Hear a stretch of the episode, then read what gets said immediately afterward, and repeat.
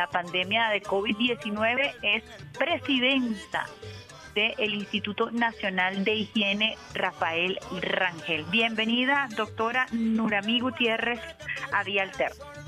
Hola, Isemar, mucho gusto. Gracias por la presentación. Un gusto estar con ustedes y con toda tu radio oyente. Estamos a la orden para cualquier eh, pregunta. Sí, fíjate, hay tantos temas que tocar porque el Instituto Nacional de Higiene recobró una notoriedad a propósito de la pandemia, sin embargo tiene una trayectoria extraordinaria en los procesos de investigación venezolano. ¿Cómo te sientes tú como médico primero eh, en lo personal, teniendo la oportunidad de dirigir en medio de una pandemia el Instituto Nacional de Higiene? Bueno, eh, gracias, gracias por la pregunta, Isbe Marci. Yo creo que el Instituto Nacional de Higiene, eh, a propósito de una ocasión desafortunada como es la pandemia que azota al planeta Tierra, eh, cobró a los ojos de nuestro pueblo una visibilidad que antes no tenía, porque él tiene una historia, estamos próximos a cumplir 83 años de funcionamiento ininterrumpido, fundamentalmente en el diagnóstico de las, de las enfermedades transmisibles. Eh, esto es el tipo todas las enfermedades virales, todas las enfermedades bacterianas, por hongos, eh, se hacen de manera especial y, y, como laboratorio de referencia en el Instituto Nacional de Higiene, pero por otra parte tiene una labor muy importante también que es toda la regulación sanitaria en función de los medicamentos y otros productos de uso y consumo humano que son evaluados por el instituto y se les da la permisología para que puedan ser consumidos sin ningún tipo de riesgo por la población venezolana. Y por otra parte, dos actividades que son sumamente importantes, la de docencia, la formación de posgrados en, en, áreas específicas del saber y una área de producción que hace tiempo, en los primeros años del instituto, era la fabricación de vacunas, pero una vez que el presidente Chávez dio la instrucción de modernizar, de crear esa maravillosa planta de vacunas que tenemos nosotros vecinos a, a nosotros en la Universidad Central de Venezuela, eh, que es Espromet Bio, eh, se separa la planta de vacuna y nosotros nos quedamos entonces con un área de producción más limitada que tiene que ver más bien con insumos para investigación científica, cultivo de líneas celulares, bioterio con animales, experimentación, sangre de, determinado tipo de animales que, que le permiten a los investigadores y a las investigadoras venezolanas hacer su trabajo cotidiano con material de calidad. Esas cuatro vértices del Instituto Nacional de Higiene eh, se están visibilizando mucho más ahora. Obviamente en tiempos de pandemia lo que cobra mayor notoriedad es el diagnóstico de virus y en particular del SARS-CoV-2 que de una manera expedita y gracias al esfuerzo de la Revolución Bolivariana de actualizar sus equipos, tanto científicos como de investigación, se pudo dar el salto de hacer PCR, que es el diagnóstico confirmatorio para la COVID-19, de hacer diagnósticos de PCR en tiempo real, uno, dos, tres días, hasta hacer tres mil y más solo en el Instituto Nacional de Higiene. Insisto, gracias a la cooperación que tenemos con países aliados que el gobierno bolivariano ha estimulado desde, desde, desde sus inicios, en este caso particular con el gobierno de la República Popular de China que dotó al Instituto Nacional de Higiene de una capacidad de automatización para la realización de esos pruebas, de esas pruebas, perdón, eh, en, el sentido de que se automatizó todo lo que es la extracción de ácidos nucleares a través de unos robots que, que, que del convenio tenemos en el instituto y en otros laboratorios de, de regionales que dependen del instituto y nos ha permitido dar el salto inmenso a estar realizando aproximadamente 5.000 pruebas diarias en todo el país, que es lo que necesita nuestro pueblo venezolano para tener la certeza del diagnóstico oportuno y eh, correcto de la COVID-19. Muy importante eso que dices, Nuramí, y quisiera profundizar. Eh, la actualización del Instituto Nacional de Higiene en medio de esta pandemia. Y eso es muy importante destacarlo porque ha habido un objetivo eh, por parte del presidente Nicolás Maduro Moros, del Ministerio de Ciencia, el Ministerio de Salud, en dotar a sus laboratorios, a los, a los institutos que tienen un rol fundamental en la prevención, del COVID-19. Explícanos un poco de qué se tratan estos robots, cómo eh, fue ese paso cuántico que ha dado el Instituto Nacional de Higiene en tan poco tiempo. Fíjate, uno, uno tiene que, rememorar y, y rememorar y, contar la historia para que no perder nunca de vista los avances que hemos tenido nosotros en, en Revolución Bolivariana. Gracias a los convenios de cooperación que firmó el presidente Chávez en el 2004 con la República Popular China y que obviamente mantiene el presidente Maduro en los actuales momentos, eh, es probable que alguno de nuestros oyentes recuerde cuando a principios de la pandemia el año pasado eh, tuvimos la oportunidad de la visita de una delegación de muy alto nivel de científicos de la República Popular China que vinieron a ver en qué condiciones estábamos nosotros, iniciándose la pandemia alrededor de marzo, abril del año pasado, eh, con qué contábamos en el Instituto Nacional de Higiene para poder darle frente a lo que se nos venía. Entonces, con el acompañamiento de los científicos, eh, identificamos que bueno, que había una capacidad técnica con un eh, talento humano formado, con un personal ampliamente calificado y que lo que requería era la dotación de algunos insumos para, para poder multiplicar la cantidad de pruebas que se iban a, que se iban a tener que hacer diariamente cuando eran unos, unas, unas, unas pruebas que se hacían ocasionalmente. Eso significó que, por ejemplo, la, PCR, para, para decirlo rápidamente, la PCR en tiempo real es un, es un examen confirmatorio de la presencia de, la infección, de una infección viral, incluso de, algunas enfermedades bacterianas también, que, que, que, se hace el diagnóstico a través del extracción del ácido nucleico de una muestra en la cual hay eh, virus o bacterias eh, se extrae el material genético del, del microorganismo, ese, ese, ese material genético posteriormente a través de otro proceso se amplifica y se puede evidenciar la presencia o no de, eh, de, los genes de determinados tipos de virus o bacterias.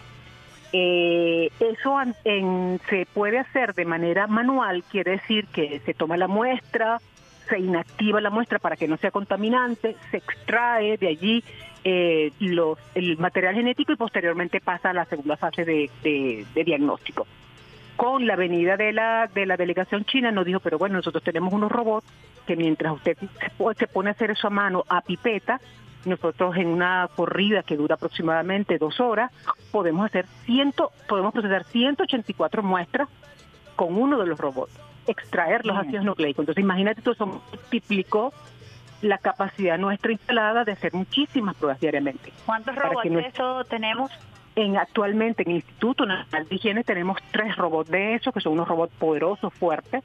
Tenemos también además ubicado uno en el estado de Yaracuy, en el laboratorio eh, Félix Pifano, que está en el laboratorio Yaracuy. Tenemos otro robot instalado en el laboratorio genética de Guarena, que son nuestros, eh, digamos, laboratorios de, de regionales que primero inauguramos, el agente del IRI que nos está acompañando también tiene un robot de estos, eh, digamos, robustos, porque es que después ahora, ahora tenemos robots más pequeños que sacan menos cantidad de muestras en una corrida, pero que lo hacen más rápido que en media hora pueden estar extrayéndose eh, 90 pruebas, ¿no? Y, eso, y esa es una fase en la que estamos ahorita para instalar más laboratorios con que no tengan la necesidad de sacar tantas muestras al día pero que le ubiquen más a nuestro la, el diagnóstico cerca de su, de su domicilio, ¿no? que no tengan que venir a los laboratorios que ya tenemos instalados.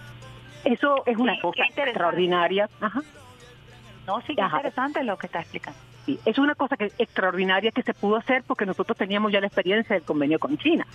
Pero además también esta revolución bolivariana tuvo la prevención en el año 2015 de comprar dos unidades de laboratorios móviles de biología molecular que son los que nos permitieron en la necesidad de atender la frontera con Colombia, que fue una frontera muy complicada en los inicios de la pandemia. Sigue siendo complicada, pero un poco menos ahora mover el laboratorio para allá para que inmediatamente las personas que estuvieran cruzando la frontera pudiéramos tener el diagnóstico.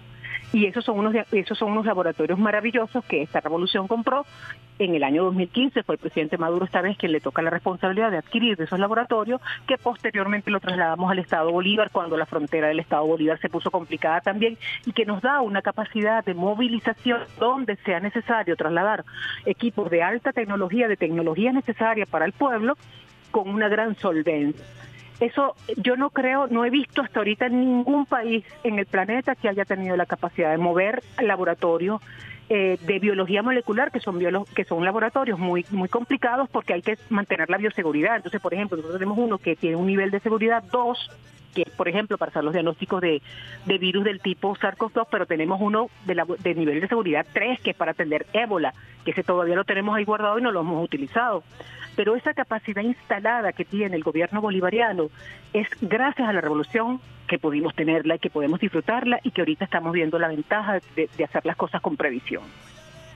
Nurami, fíjate que aparte de este apoyo tecnológico inmenso y de estas especificaciones que nos das, que son sumamente útiles, porque por primera vez estamos escuchando eh, el uso de estos robots producto del convenio China-Venezuela, está el personal, tú lo explicabas, eh, la formación de personal humano, de talento humano que ha salido a relucir en estos momentos a pesar de un ataque a nuestro gentilicio que formó parte de esta persecución financiera, se atacó también a la venezolanidad. Y la venezolanidad de los científicos y de las científicas ha sido vital también para el tratamiento, la prevención del COVID-19, independientemente de la postura política. Yo quisiera que habláramos un poco de eso, porque yo he tenido como periodista la oportunidad de llegar eh, por curiosidad a diversos especialistas eh, y ha sido impresionante la, experiencia y el nivel de conocimiento que, que hay en, aquí en Venezuela, de gente que no se ha ido, que está aquí batallando, que se está formando aún más. Sí, fíjate, eso es una parte sumamente importante porque eh, Insisto, en la primera oportunidad que tuvimos de compartir con los científicos chinos, que como sabe el planeta Tierra son, son personas con un altísimo nivel de, calificación en su, en su ámbito, que fueron, por, por, cierto, quienes manejaron de manera espléndida el primer brote que, que ocurre en Wuhan, eh, ellos se quedaron maravillados y lo expresaron de que con los recursos que teníamos en ese momento se podía dar la, la, respuesta que estábamos dando al inicio de la pandemia, ¿no? que simplemente posteriormente fue multiplicada.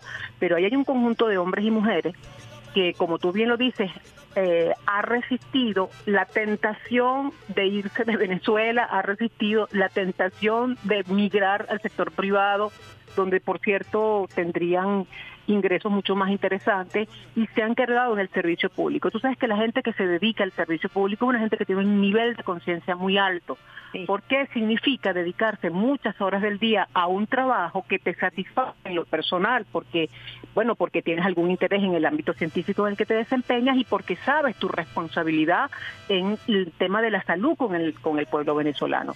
El Instituto Nacional de Higiene, lo puedo dar fe, nosotros estamos cumpliendo ah, en este en este mes un año en las responsabilidades del instituto, podemos dar fe que hay un conjunto de hombres y mujeres no solamente extraordinariamente bien formadas, sino que además son formadores de formadores. Nosotros recibimos con periodicidad muchachos de la escuela de bioanálisis, muchachos de las escuelas de biología y de, y de prácticamente casi cualquier ámbito del área de la salud que quieran ir a formarse con nosotros en virología, en micología, en bacteriología, los recibimos con los brazos abiertos para que hagan su pasantía y, y se quedan encantados. Y eso es lo que estimula para que posteriormente, una vez egresados de las universidades, puedan hacer con nosotros los posgrados que lo formen y, que se queden con nosotros atendiendo las demandas de salud del pueblo venezolano.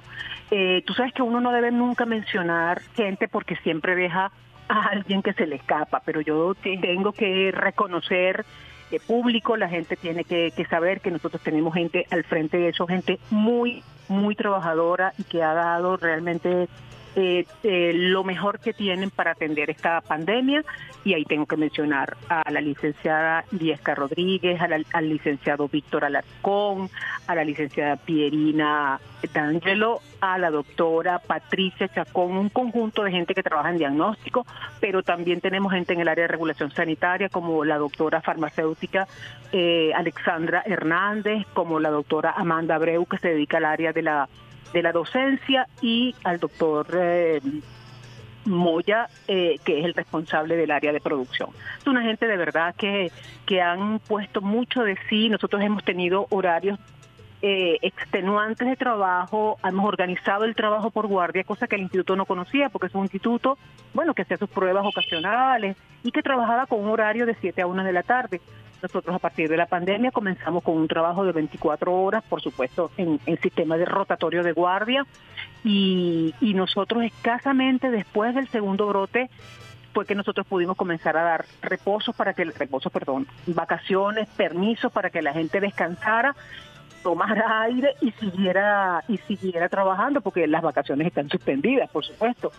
Toda la gente está trabajando permanentemente en el instituto, establecimos un sistema de, recreación los fines de semana, asumidos con los recursos propios del instituto, para que por grupos fueran y descansaran, pasaran dos días en la playa, dos en el Guaraíra Repano, etcétera, de manera que se pudiera oxigenar un personal que tiene eh, en estos momentos más de un año trabajando sumamente duro para atender las necesidades de diagnóstico de la de la pandemia por COVID-19.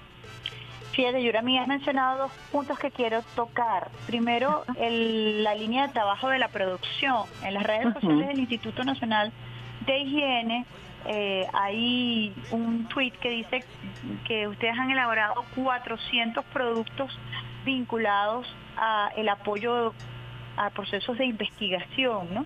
Tú lo mencionabas al inicio de esta intervención, ¿nos puedes explicar un poco de qué se trata esto, sobre todo en el marco del lanzamiento de este polo de, de investigación, este polo científico que lanzara el presidente Nicolás Maduro Moros recientemente?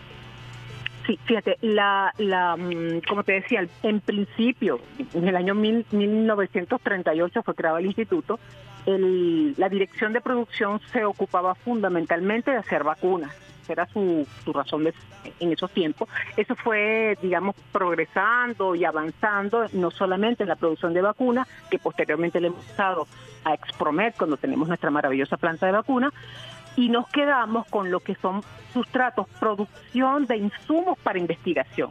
Entonces hay varias líneas, por ejemplo, hay la línea de la, una de las líneas más importantes que es la de cultivo celular.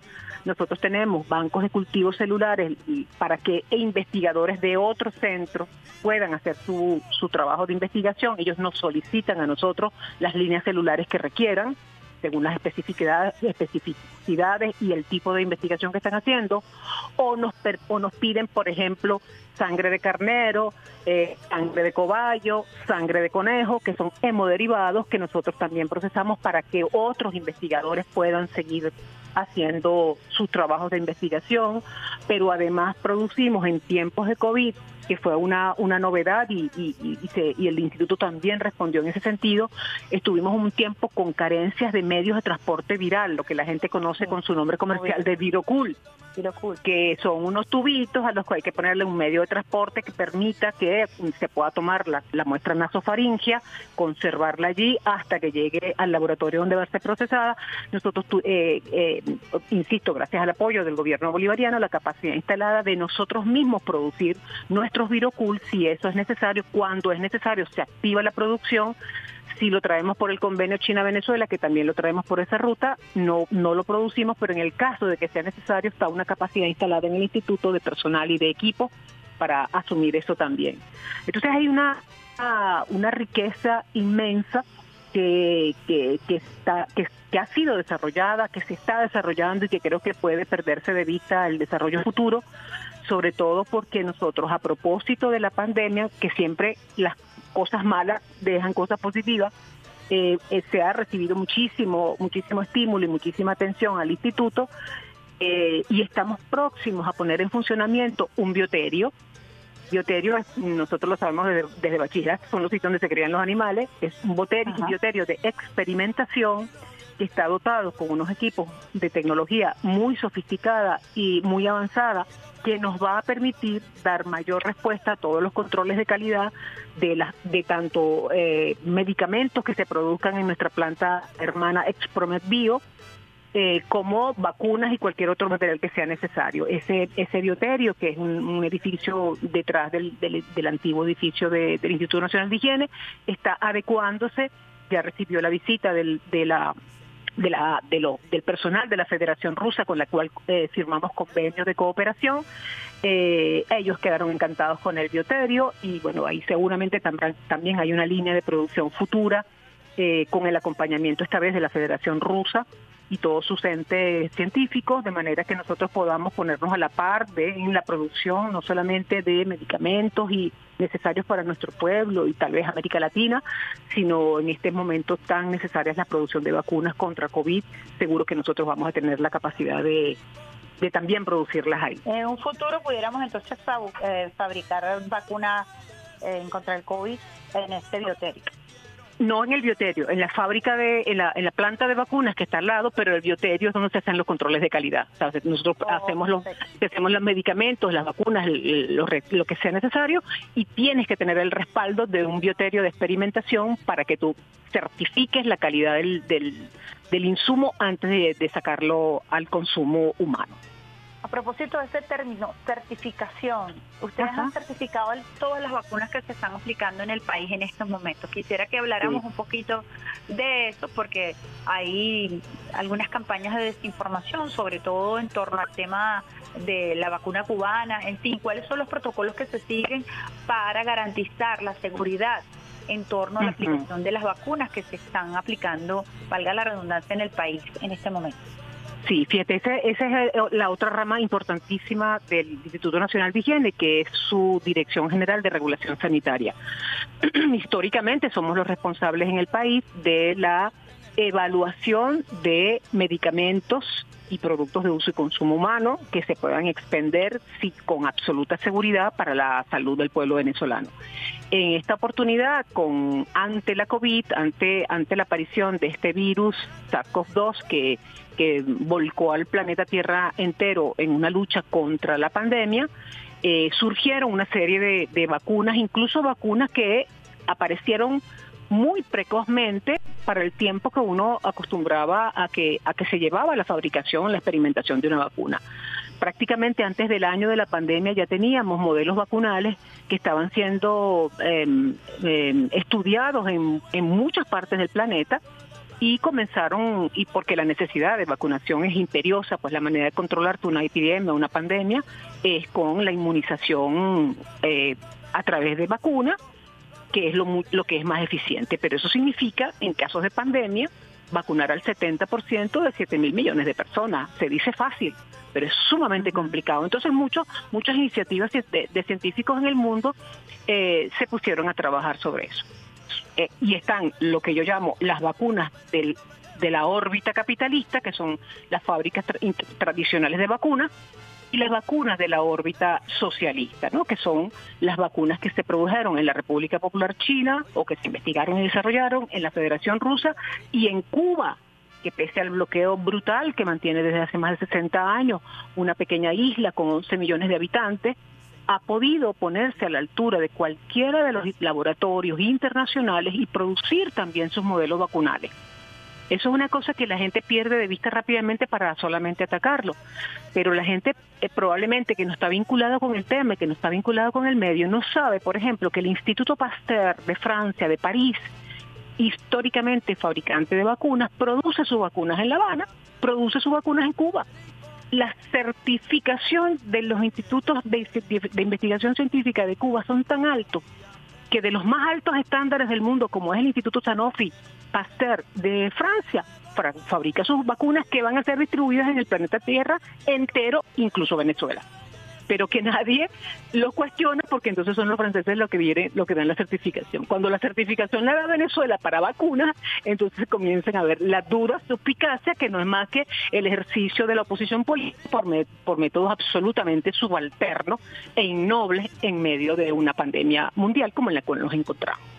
Pero es importante todo que usted afirma, porque además hay un proceso, y ahí quisiera yo detenerme, eh, porque no solamente se trata de, de países aliados con los cuales tenemos ciertamente exitosos mecanismos de cooperación, sino que el instituto cumple con sus protocolos eh, para garantizar la salud de los venezolanos y las venezolanas, y eso es muy importante decirlo. Así es. Fíjate, nosotros las primeras vacunas que certificamos y autorizamos, por cierto, no sin escándalo, y por cierto, no sin escándalo mundial, fue la vacuna de la Federación Rusa, la Sputnik V.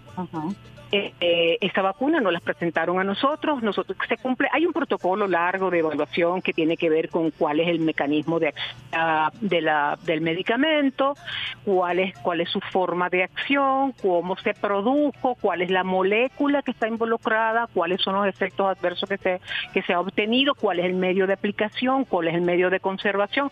Toda esa cantidad de documentación es evaluada por el Instituto Nacional de Higiene y posteriormente se exigen los lotes de vacuna que tienen una numeración determinada que van a llegar al país y se van liberando, este, este, este lote cumple con las especificaciones, este lote, porque eventualmente pudiera haber algún lote que no cumpliera, mire, este lote, no sé, le, le pasó alguna cosa, se, la cadena de frío se rompió, no está adecuado, retengan este lote, este lote no se coloca. Sin embargo, analizan lote por lote lote por lote. La, el fabricante está, está obligado a consignar ante el Instituto Nacional de Higiene los lotes de medicamentos que se van a, van a ser liberados. Fíjate que si tú observas el cartón de vacunación de, de, las vacunas que estamos colocando nosotros en Venezuela, siempre tiene el número de lote, porque para nosotros es muy importante hacerle el seguimiento a los posibles efectos adversos, porque todos los medicamentos... la patria te pide el lote. El número de lote, para, porque Así es, porque tú tienes que hacer el seguimiento a los efectos adversos. Cualquier medicamento, por inocuo que él sea, puede en alguna persona efectos adversos. Si tú tienes ubicado que a esta persona tuvo una reacción alérgica que le los riñones, digamos. Ah, bueno, búscale, ¿qué le pusimos? Ah, le pusimos este medicamento, ¿cuál es el número de lote? Ubiquen el número de lote y reténganlo. Eh, eso permite que tú controles que a, no, que a otras personas no le pase la misma la misma situación.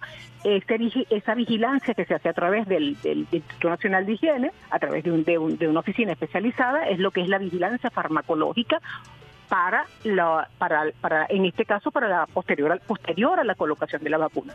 La gente tiene una página web y la gente tiene un correo electrónico al cual nos puede llamar directamente y denunciar o informar cualquier efecto adverso que, que, haya tenido. A mí me encanta decir, por ejemplo, que la vacuna más supervisada del planeta Tierra es la Sputnik V, porque todo el mundo está tratando de demostrar que esa vacuna tiene algún problema.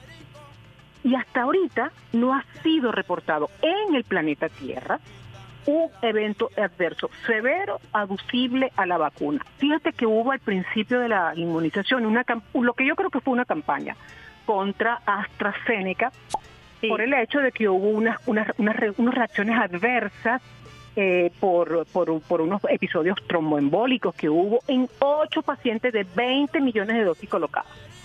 Yo creo que esas son las guerras farmacológicas que se hacen, que hace el capitalismo entre sí mismo para devorarse y, y, y, arruinarse entre ellos, porque ese es un mecanismo de sobrevivencia. Bueno, pero es tan eh, así lo que usted dice, que eh, en Europa estaba vetada la Sputnik y Alemania, a pesar de eh, el condicionamiento que hizo la comunidad europea a propósito de la Sputnik, llegó a un acuerdo particular eh, bilateral con Rusia para la aplicación de las Sputnik porque no había acceso. Y para la producción, y para la producción también también Italia lo hizo, porque fíjate el mecanismo perverso eh, que, es el alma del capitalismo. Pfizer eh, prevendió vacunas para la Comunidad Económica Europea y cuando la, epidemia estaba en Estados Unidos en su máxima en su máxima expresión de brote con una mortalidad brutal, una letalidad brutal y una contaminación horrorosa, ellos decidieron no darle vacuna a nadie y empezaron a vacunar solamente a la población estadounidense, lo cual hizo que incumplieran sus compromisos previamente cancelados con la Comunidad Económica Europea. Y entonces la Comunidad Económica Europea tuvo que mirar a quien le pudiera garantizar, más allá del capitalismo, bueno, la atención a sus personas, la, atención a su pueblo. Sin embargo, fíjate que hasta ahorita no hay en ninguna revista internacional científica, digo, ni en ninguna prensa que se preste para hacer pseudociencia, eh, denuncias a la, a la vacuna Sputnik, que como te digo es la vacuna más, más observada del planeta Tierra, porque les hubiera encantado a cualquiera decir que la, que la vacuna eh, tenía algún problema y bueno, aquellos que la autorizamos precozmente de emergencia para que comenzar a inmunizar a nuestro pueblo, pudiéramos tener consecuencias políticas que afortunadamente no ha ocurrido. Con la vacuna con la vacuna china. Hubo todo un proceso de satanización y luego finalmente pues la gente quería ponerse la vacuna china porque era la que permitían para viajar, en fin. Sí, es un juego bien perverso que tiene que ver es un juego muy, muy perverso cuando lo que está involucrado es la salud de la gente y la salud de, la, de los pueblos, ¿no? Mundo. sí. Eh, los chinos, que ellos son, tú sabes, a mí me gusta decir que son muy ordenados, tienen nueve mil años de ventaja sobre todos nosotros prácticamente y hacen sus cosas ordenadas calladito pero sistemático, ellos metieron todos sus proyectos vacunales, ellos tienen dos o tres vacunas para ser evaluados, evaluados por la Organización Mundial de la Salud y la Organización Mundial de la Salud los validó.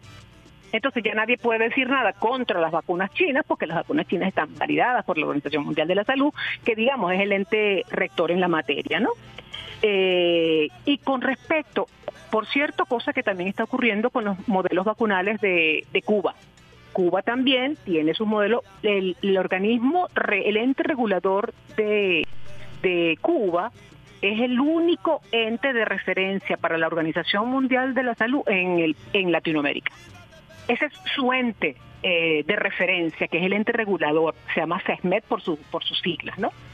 Ellos tienen sus, sus, dos, dos modelos vacunales introducidos ante la OMS y la OMS los está validando igualito y van, siguen el mismo camino que cualquier otra vacuna que se coloque y, y hasta ahorita los resultados son extraordinarios también. Ellos nos presentaron a nosotros su modelo vacunal, su vacuna y nosotros le dimos la autorización también cuando la producción en Cuba eh, permita que nosotros adquiramos las vacunas para comenzar a colocarlo, lo haremos con toda seguridad para el pueblo venezolano, igual que con los modelos de China, igual que con el modelo de Rusia e igual que con cualquier modelo que se solicite. Bueno, por ejemplo, hay una a la que no se le ha hecho mucha uh, mucha publicidad, que es la vacuna que desarrollaron los laboratorios indios, que nos los presentaron también, esa también está validada por nosotros. En lo que podamos hacer convenios, porque ahorita la mejor vacuna es de la que tú dispones.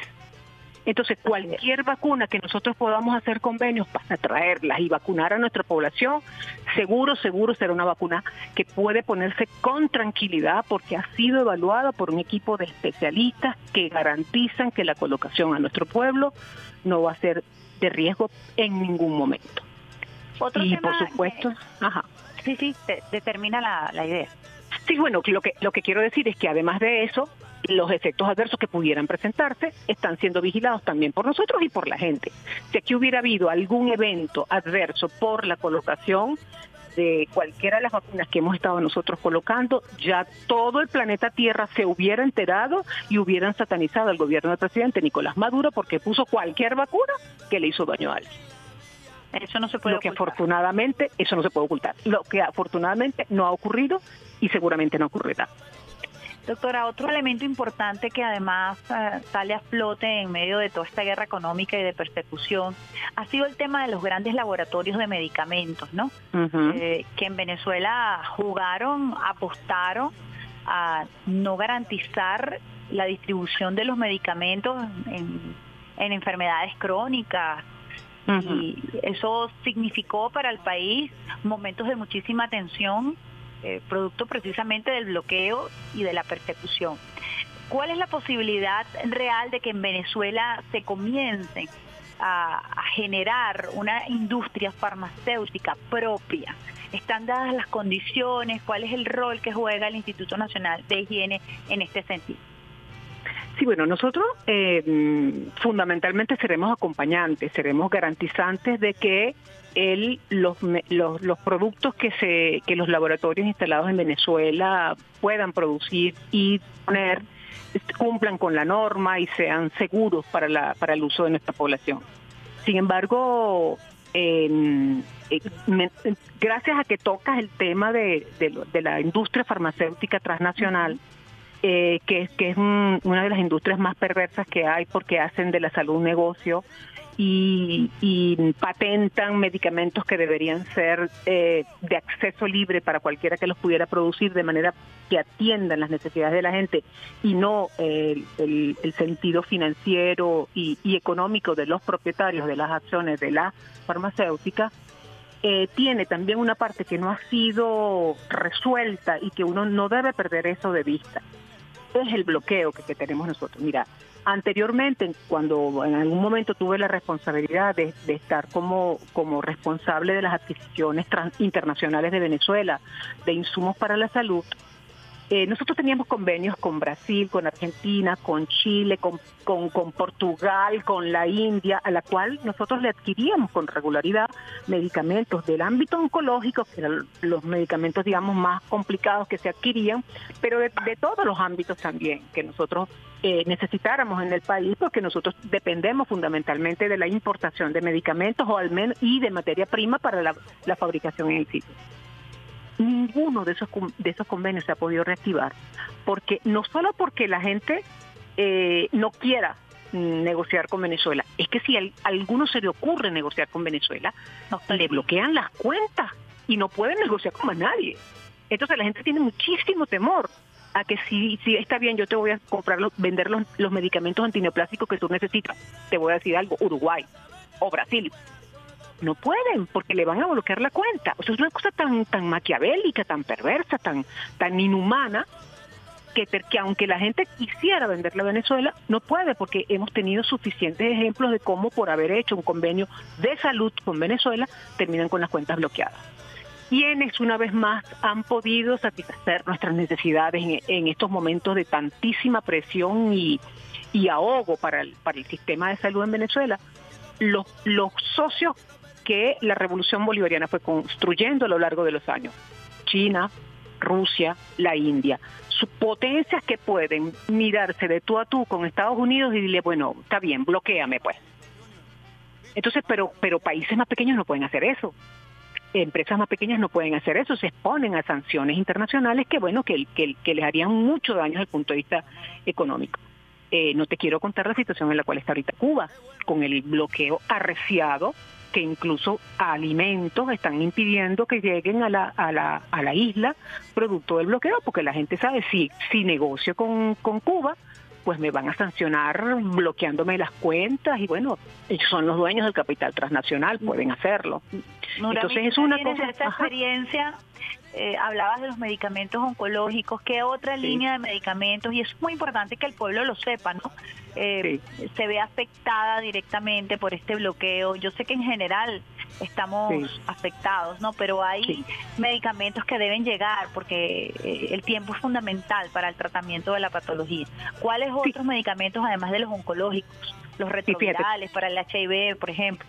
Sí, fíjate, nosotros tenemos, como te digo, las patentes internacionales de medicamentos, que es una cosa vergonzosa, pero que todavía sigue ocurriendo, hace que la fabricación de determinados tipos de medicamentos no se pueda hacer en todas partes, ni que tuvieran la capacidad instalada.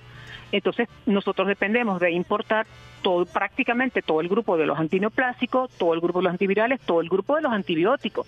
Y los antibióticos se hacen cada día más complejos porque van haciendo las enfermedades de resistencia, entonces se van inventando moléculas nuevas que son, eh, digamos, secuestradas por los desarrolladores que hacen que uno termine importando eh, el medicamento.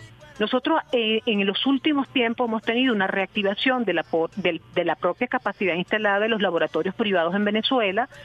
Se ha, flexibilizado un poco la importación de materia prima para que ellos puedan iniciar su propia, mm, su propia producción de algunos medicamentos, digamos, muy básicos, con, con patentes liberadas por el tiempo que tienen en el, en el mercado, medicamentos sencillos, que lo estamos, que lo estamos obteniendo y, y tú ves que ahora, ahora tú puedes ir a la farmacia y observas con mayor frecuencia, bueno, lo, que, lo que la gente llama medicamentos genéricos, ¿no? Porque son medicamentos donde sale solamente el nombre del principio activo de laboratorios locales, de laboratorios nacionales que los están produciendo ya y aquella escasez brutal que tuvimos hace unos años ya tú no la estás viendo. Tú, tú puedes ir a la farmacia ahorita con casi mayor seguridad y conseguir el medicamento que estamos buscando. Mira, eh, Nurami, por aquí nos hacen una pregunta. ¿Cuál es la fidelidad, cuál es el grado de eficiencia de los resultados de los PCR que se dan allí en el Instituto Nacional de Higiene? El grado de confiabilidad de esos resultados. Bueno, tú sabes, tú sabes que, tú sabes que el pueblo venezolano es desconfiado eh, en esencia, ¿no? Y cualquier cosa que tú digas yo creo que este es el único pueblo, eh, que a mí me encanta, por cierto, en el que te dice el médico y tú lo pones en duda. Y vas y buscas una segunda opinión.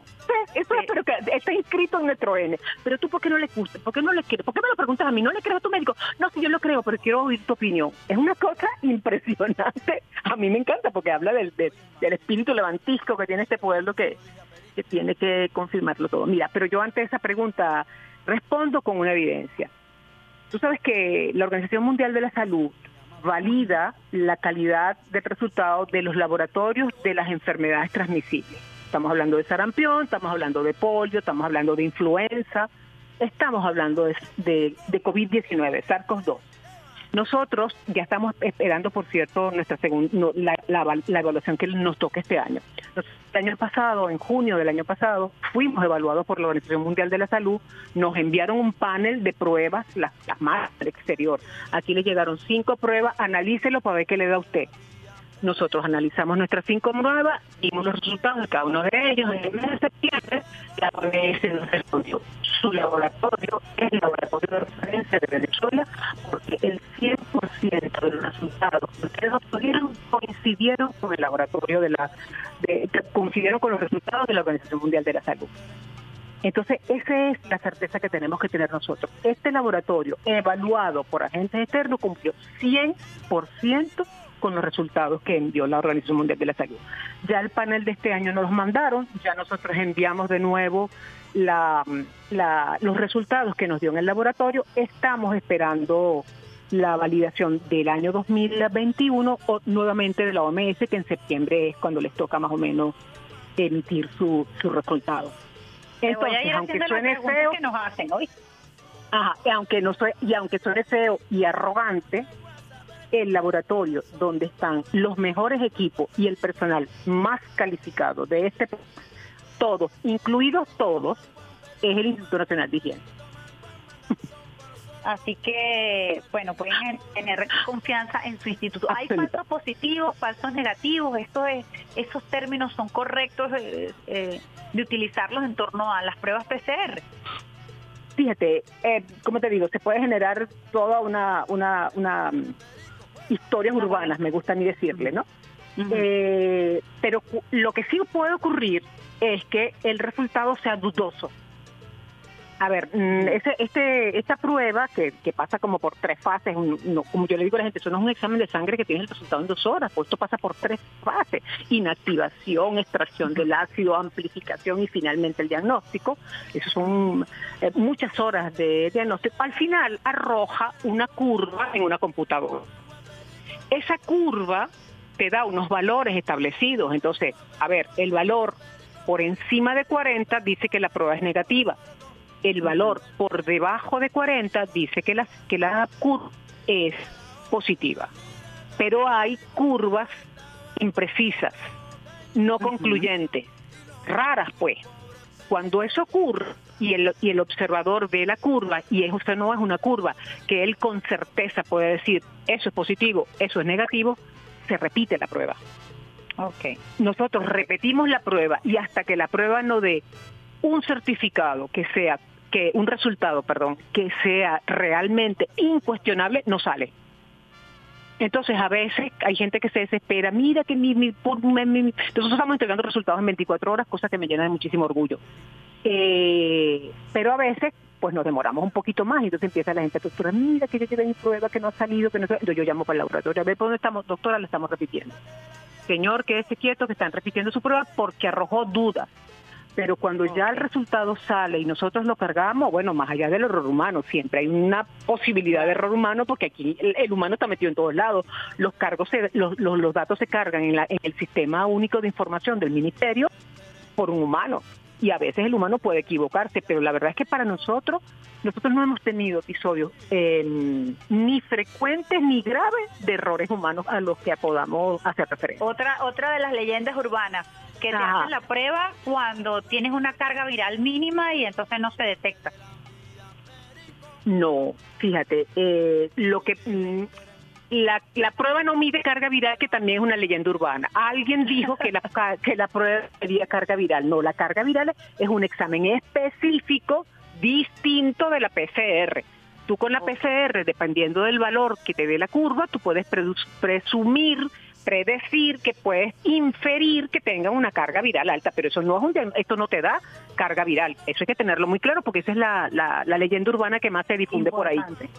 Sí, eh, pero lo que puede ocurrir no es que la carga viral eh, sea baja, sino lo que puede ocurrir es que tú estás incubando la enfermedad, que es distinto. Por eso es que es importante que, lo, que, que la opinión ante la enfermedad y ante un resultado de laboratorio debe darle un, un, profesional de la salud. Perdóname la arrogancia, Ibemar, pero es que nos hemos metido a diagnosticadores y a, y a eh, eh, observadores y a evaluadores y a tratamientadores, personas que no tienen formación en salud, ¿ves? Entonces se pervierte la cosa. ¿Qué es lo más importante? Los síntomas. ¿Qué es lo más importante? Que te vea un médico. Entonces, si tú te, si, no, anda, la, anda, yo te mando a hacer la PCR, a la PCR porque tú tuviste con fulanito que tiene la, la PCR positiva tú tienes que evaluar el tiempo, porque si tú se la pides muy precozmente va a salir negativa, porque está incubando. Una semana después le pides el examen y sale positivo. Entonces la decisión de un examen como este tipo, un examen médico, es un acto médico. Perdónenme lo, debes, la debes antipatía. acompañar de un médico, debes hacerle seguimiento a los síntomas y si claro. los síntomas, repetirte la prueba. Así, lo, fíjate, hay, hay cosas que tampoco se manejan. Una vez que tú sales positivo, que ya tú tienes positiva, ya tú no deberías repetirte más nunca la PCR, a menos que vuelvas a presentar síntomas, porque, y eso es una norma OMS desde el año pasado. Después que a ti te da la, la, la COVID, que tuviste una PCR positiva, se puede quedar circulando en lo que los científicos llaman chatarra genética, basura genética, que puede darte positiva la prueba no teniendo la enfermedad y no siendo contagiante. Entonces, ¿cuánto tiempo puede pasar eso? Eso puede pasar muchísimo tiempo, meses incluso. Fíjate, fíjate la primera recomendación de la OMS de febrero del año pasado usted tiene que repetirla a la persona a los 14 días la PCR, dos pruebas PCR negativas dan el alta. Eso lo corrigieron, lo corrigieron en junio del año pasado. Desde junio del año pasado, usted no se repite más nunca PCR. Usted guarda el aislamiento y se reincorpora a su trabajo después del aislamiento sin hacerse PCR de control. ¿Por qué? Porque puede dar positiva o puede dar negativa. Entonces, fíjate, una persona que no tiene síntomas de ningún tipo, como más del 80% de nuestra población que ha pasado la enfermedad. No tengo síntomas de nada, pero tengo una PCR negativa, positiva, perdón. Usted se queda aislado 14 días, aislado. Después de los 14 días usted se puede reincorporar a su con una nueva PCR, no, sin ninguna PCR. Porque es que la PCR que yo le voy a hacer puede dar positiva, puede dar negativa. otro caso, pacientes con síntomas, ok, yo tengo malestar general, dolor de cabeza, febrícula, me siento mal, como si tuviera una gripe horrible que me está matando. Ajá, usted está aislado y en tratamiento. ¿Cuándo termine el aislamiento? 14 días después que usted no tenga síntomas. Tú pasaste una semana enferma, mal, que te hacían galtitos y sopitas y no sé cuánto tirada. Después que pasaste la semana, no, yo me siento chévere. Bueno, ahora empezamos a contar 14 días para que tú no seas contagiante y tú tienes que estar esos 14 días aislado. Después te reincorporas a tus labores habituales. Pero no no lo va a decidir la PCR, porque la PCR... Es importante actualizar eso, doctora. Sí, yo, yo he hecho una lucha permanente con todo el mundo. El ministerio sacó una resolución, replicamos la resolución de la OMS, pero la gente le tiene una fe ciega a la PCR, ¿qué quieres que te diga? Entonces la gente se hace a diestra y siniestra PCR innecesaria absolutamente innecesaria. Pero bueno, nada, yo creo que yo creo que mm, que la vigilancia no debe cesar. Yo creo que la gente debe estar atenta. A mí me gustaría, como médica, que estuvieran más atentas a los síntomas que al resultado de la PCR. A mí me gustaría más que acudieran a, a, los especialistas, a los médicos, al, médico de familia, al médico en, eh, integral comunitario, que los atendiera, que los evaluara. A veces es más importante una placa de tórax que una PCR, que lo más que lo que uno trata son síntomas y no resultados de laboratorio y la PCR es un resultado de laboratorio.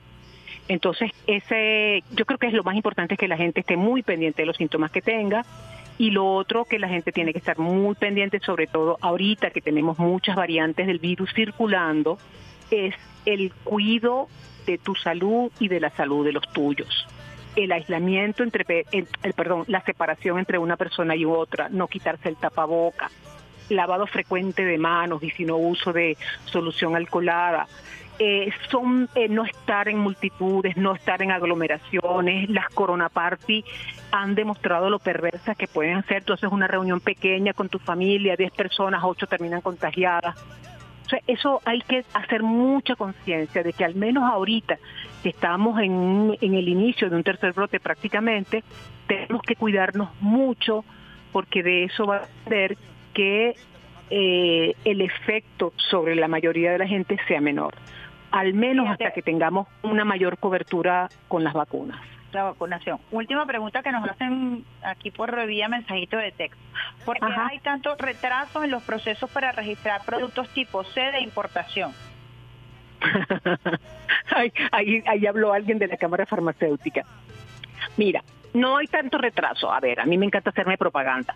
Nosotros estamos sacando productos tipo C para, para los que no saben. Los productos tipo C? Ajá, los productos tipo C son, digamos, esos medicamentos frecuentes de uso de uso habitual que han sido que ya han perdido su patente que ya que están registrados muchísimas veces son productos más o menos seguros pues son productos que no que no requieren ninguna cosa tan sofisticada como por ejemplo una vacuna de reciente de, de reciente este em, em, fabricación y que está en proceso de investigación científica todavía que son los productos tipo A. Todos los productos tipo C son productos regulares eh, nosotros hemos tenido retrasos, sí que lo hemos tenido. Estábamos todo el mundo abocado a hacer diagnóstico de, COVID, sí que estábamos hasta el laboratorio de regulación sanitaria, hubo que montar un laboratorio adicional de biología molecular para hacer diagnósticos de PCR.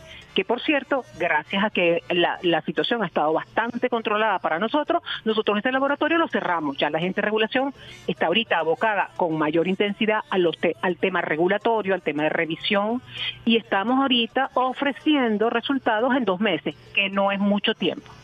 Entonces, esos productos están demorándose con nosotros aproximadamente dos meses y si eso no fuera así, bueno, eh, yo los invito a que nos hagan la, el reporte al instituto o directamente a la presidencia. o para que para que ellos puedan tener respuesta. Mira, nosotros tenemos un correo electrónico al que la gente puede escribir sin ninguna dificultad, que es, perdónenme que sea Gmail, pero es el que es más accesible a la mayoría de la gente. Entonces es presidencia INR, INHRR, a mí me gusta que me digan INHRR y no INH, porque yo no soy hipódromos. Entonces, no es INH, es INHRR, Rafael Rangel, para, no el hipódromo. y 2017. Entonces, presidencia INRH 2017 arroba gmail.com. Ahí nos pueden escribir cualquier cualquier cualquier asunto que quieran tratar con nosotros. Es un, es un correo que revisamos regularmente. Ok, bueno doctora, de verdad que ha sido extraordinaria esta conversación. Creo que... Ah, le mandan saludos de San Felipe y dan fe de San Felipe, nuestro laboratorio Félix Pifano, qué chévere que nos estén escuchando, ese es un laboratorio orgullo para el Instituto Nacional de Higiene. Josefina le manda saludos y dice lo siguiente, en San Felipe está el laboratorio biomolecular, atiende también a muestras de los estados Lara, Portuguesa, Trujillo, Carabobo y los resultados están rápidos. Que eso es una maravilla, sí señor, es el laboratorio con muchos, ahí está uno de nuestros robots y están dos termocicladores del convenio China-Venezuela y ese equipo de hombres y mujeres trabaja muy, muy, muy bien. Y nos atiende esta región de los llanos de Venezuela y ahorita hasta Trujillo está atendiéndola también. Nosotros les mandamos un abrazo solidario a la gente de Yaracuy. Bueno, muchísimas gracias Nurami de verdad por esta... Un placer estar con ustedes de verdad estamos siempre a la orden y vamos a mantenernos en contacto para actualizarnos acerca de los últimos protocolos y toda esa información tan, tan valiosa que acabas de compartir con nosotros y nosotras. Agradecidas, de verdad. Muchas gracias. Un abrazo para todos. Cuídense mucho. Un abrazo. Hasta luego. Nuramí Gutiérrez, presidenta del Instituto Nacional de Higiene, Rafael Rangel.